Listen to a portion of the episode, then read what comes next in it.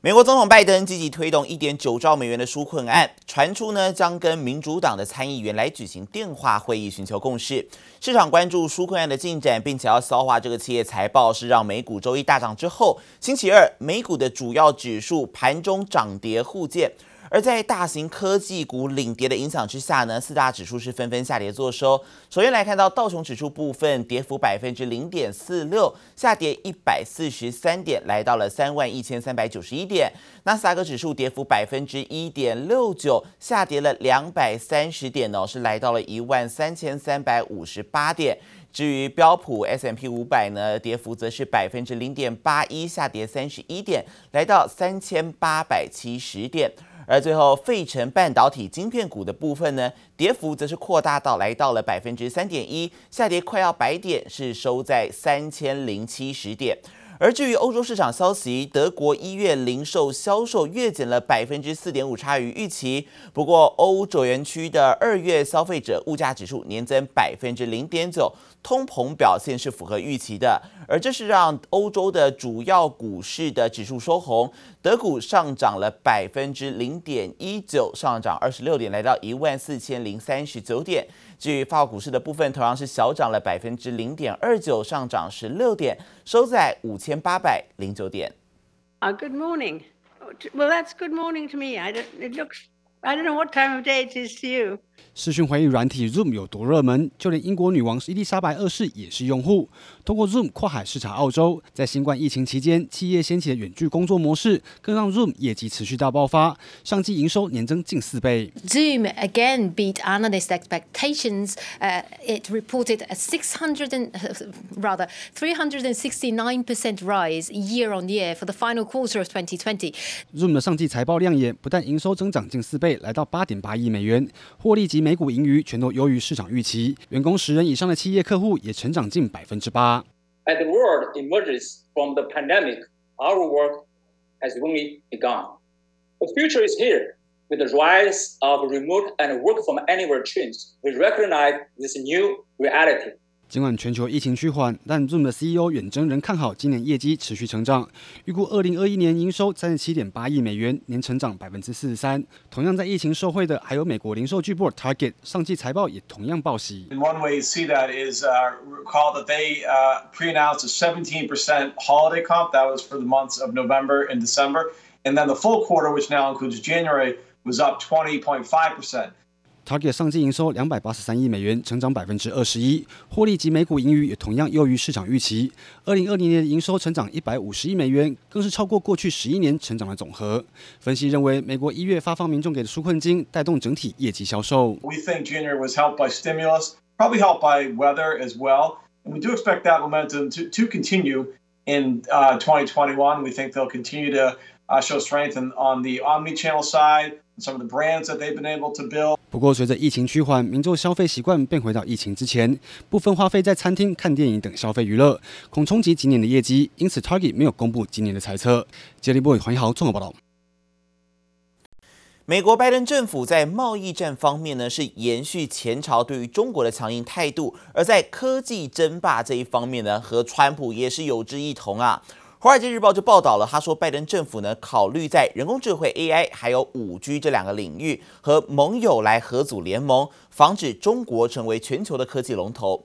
而美国国家安全人工智慧安全委员会最新则是向美国国会提交了一份报告，呼吁政府要带头来扩大投资 AI 研发，捍卫美国 AI 技术，否则可能会被中国取而代之。We'll also take on directly the challenges posed. By our prosperity, security, and democratic values by our most serious competitor, China. 美国拜登政府才刚上任，美中科技战火已经透出烟硝味。美国国安人工智慧委员会向美国国会提交了一份七百五十六页的报告，直接点名中国就是美国在人工智慧领域最主要的竞争对手。The second part, winning the technology competition, recommends actions that the government must take. To promote AI innovation to improve national competitiveness and protect critical U.S. advantages in the bigger strategic competition with China. 这个委员会由前 Google 执行长施密特领军，在最新报告中大力强调发展 AI 对美国的重要，更提到中国正大举投资 AI 研发，美国必须警惕可能被中国超车。We are very close to losing the cutting edge microelectronics which power our companies in our military because of our reliance on Taiwan. We need to revitalize domestic semiconductor manufacturing and ensure that we're two generations ahead of China. 美国在半导体上依赖台湾也被提出来讨论。委员会建议，美国要在人工智慧领域继续享有主导地位，势必需要扩大本土投资。We do need more money, uh, in a, in particular in AI R&D, So that by 2026 we get to 32 billion dollars per year.《华尔街日报》也报道，拜登政府打算在 AI、半导体和 5G 等领域和其他国家组成联盟，防堵中国在科技战中称霸，而且已经和盟友展开初步对话。美国想维持科技霸权地位，不再单打独斗。接下来估计会花几个月的时间讨论和各国如何联合对抗中国。记者王新伟的网管综合报道。除了五 G 和 AI，其实在电动车这一部分呢，也是美中汽车大厂他们争相要投入的领域。定位在高阶品牌的中国电动车制造商蔚来汽车，它是一度濒临破产，去年销量却出现了明显成长，而在第四季这个交车更是创新高。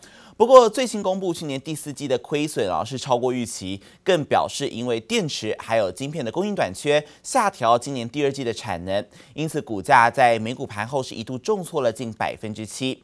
分析师看好今年是电动车的黄金年代，而这个晶片的短缺将会带来变数。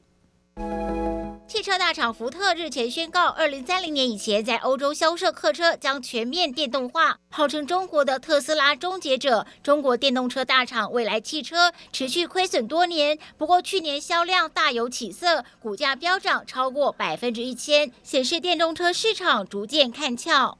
今天确实这个还可以，所以我们现在这个是一个比较幸福的烦恼，就是产能不够啊，因为累的订单太多了。嗯，现在我们现在你要订，比如说啊一二四八，你得等两个多月。地位高阶品牌的蔚来汽车定价比特斯拉还高，不过在二零一七到二零一九年间亏损三十六点七亿美元，汽车销量却不到三点二万辆，濒临破产。靠政府融资纾困后，去年第四季交车以一万七千三百五十三辆创新纪录，却仍亏损十三点九亿人民币，超越预期。保时捷的工厂肯定比不上江淮的工厂。At the end of 2020, NIO was worth more than General Motors. Ranking as the world's fifth most valuable automaker。而尽管电动车前景看好，业者坦承，原本合肥工厂月产能已经可达到一万辆，但受电池和晶片供应不足，第二季月产能交付为七千五百辆。不过，分析师仍看好中国豪华电动车市场，预估未来最快在二零二二年下半年可望损益平衡。Say this chip shortage is an overhang right now in tech stocks.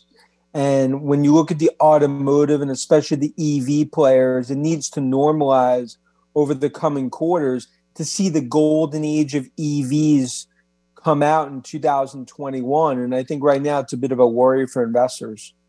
评估全球晶片短缺将冲击美国汽车业，福特和通用约三分之一营收。美国股神巴菲特最新发表的博客下年度股东信也显示，目前持有比亚迪百分之八点二股权，成为第八大持股，高于第十五大持股美国通用汽车。记者黄心如、杨其华综合报道。而在台湾部分，大同集团也跨入了电动车动力系统，首度拿到订单。昨天是和唐荣车辆举行国际销售缔约仪式，大同将交给唐荣车辆一百组的超高效率大型电动巴士动力系统，包含马达还有驱动器在内。首批呢，先相首批要先来交货十组，预计三个月内完成测试。而利多消息也是让大同在昨天啊，股价是一度涨停，最后收在快要三十元，涨幅高达百分之五点三七。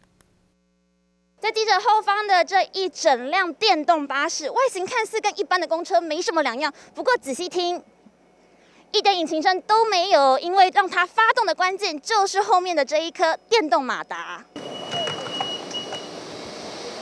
一整台电动巴士要运行，除了要有十箱电池，马达和驱动器更是电动巴士的心脏和大脑。因此，早有布局马达的大同也跨足推大型电动巴士的动力系统，和唐龙车辆结盟，销售一百组的马达动力系统，首批交货十组，预计在今年第二季进行为期三个月内的测试，拼国际销售。整个电动巴士啊，应该除了国内的底盘，然后再加上国内的电动系统的开发。哦，然后再加上可能部分未来有国内的电池。大同董事长卢明光亲自出席签约仪式，市场传出大同不只推电动巴士国产化，据传也获得全球第二大车厂日商丰田的关注。丰田在台制造厂国瑞汽车的高层传出三月十号将密访大同，因此市场好奇是否有望打入丰田供应链，抢进电动车市场。交车啊，乘用车的马达，我现在还没开始，我想也没那么快。至少要花一年以上，现在开始一年以上，所以说这段时间我也帮不上忙。他就算找我，我也投降。虽然大同强调要跨足一般的电动车还有一段时间，但相关的利多消息依旧带动大同二号股价一度攻涨停三十点七十元，最终收在二十九点四五元，涨幅依旧高达百分之五点三七。投资人不但看好大同的电动车布局，也期待是否会加入红海的 MIH 联盟。他没找我啊。我已经讲过，他找我我就考虑啊，不太清楚 MIH 是要怎么运作了。当然，那个好像说说他找出海口，他所谓的出海口，其实就是一些新创的电动车公司嘛。出身红海体系的大同执行副总戴丰树向老东家公开喊话：只要红海来找就考虑。虽然戴丰树强调，M H 联盟现阶段运行还需要政府来协助，但不论加不加入，依旧可以看到台湾科技厂进军电动车市场的野心。记者林威新、林嘉宏台北采访报道。台湾的半导体厂还有面板厂等等啊，这些供应链不缺订单，现在缺的是什么呢？缺水、缺晶圆，还缺产能。尤其是驱动 IC 业者，包括像是奇邦啊、联咏、敦泰，还有矽创等相关业者，而他们今年第一季毫无疑问也是淡季不淡。其中联咏甚至表示呢，目前的能见度是看到了第二季。去年新冠肺炎来势汹汹，科技老板们个个胆战心惊。今年订单如雪片般飞来，大伙却也还是愁眉苦脸，因为缺水、缺晶片，还缺产能。以驱动 IC 的区块来看，基本上是非常满载的状况。我们的客户没有办法取得足够的 wafer，那我们封测端呢，取得了足够的 wafer 呢，那个也不见得测得出来。做晶凸块以及驱动 IC 封测产业超过二十年的奇邦董事长吴飞坚一语道出，今年许多半导体以及面板相关科技业者最大的苦恼。但好在价格节节高升，再加上美元汇率因素，三四月报价还要再涨一波。以我个人的看法呢，这都是对整个产业是健康的。啊，之前的价格是有压过头，压那压过头不合理的东西是不可能持久的。社会涨价效应，奇邦最新公布，去年第四季税后净利高达十点一六亿元，每股盈余一点五六元，累计全年 EPS 五点六一，双双改写历史第三高。因为目前缺货，所以以至于说库存呃通路库库存都很低的的状况之下，我们看到的驱动 IC 的需求，起码上半年呢一直都会维持在这个高档。从下游封测看上游 IC 设计，三月二号台股极为震荡，大部分科技股开高走低，但联用、敦泰以及矽创等驱动 IC 厂仍然奋力收红，因为今年第一季毫无疑问是淡季不淡。居家上班呢，线上会议呢，或者是这个这个远距学习呢，这看起来呢，将来也有可能成为常态。那目前观察呢，相关产品的需求动能呢，在 Q1 第一季呢。还是仍然持续啊，甚至呢，现在看起来应该会延伸到这个第二季。受到面板出货畅旺带动，关键零组件之一的驱动 IC，在二零二零年下半年开始明显上扬，到第四季开始缺货，报价也上涨，涨幅约在百分之十到二十左右不等。直到目前，供给状况依旧相当吃紧。现在看起来，所有的呃相关的这个供应呢，事实上也都蛮紧的。所以我们也是觉得这个，呃，在短期内这个产能的这个呃供应呢，看起来还是会持续一段时间。一场从去年延烧到今年一整年的新冠肺炎疫情，带来科技产业翻天覆地的变化。这场缺料缺产能的涨价风，看来还有一大段。记者朱月英、姚颖哲新竹采访报道。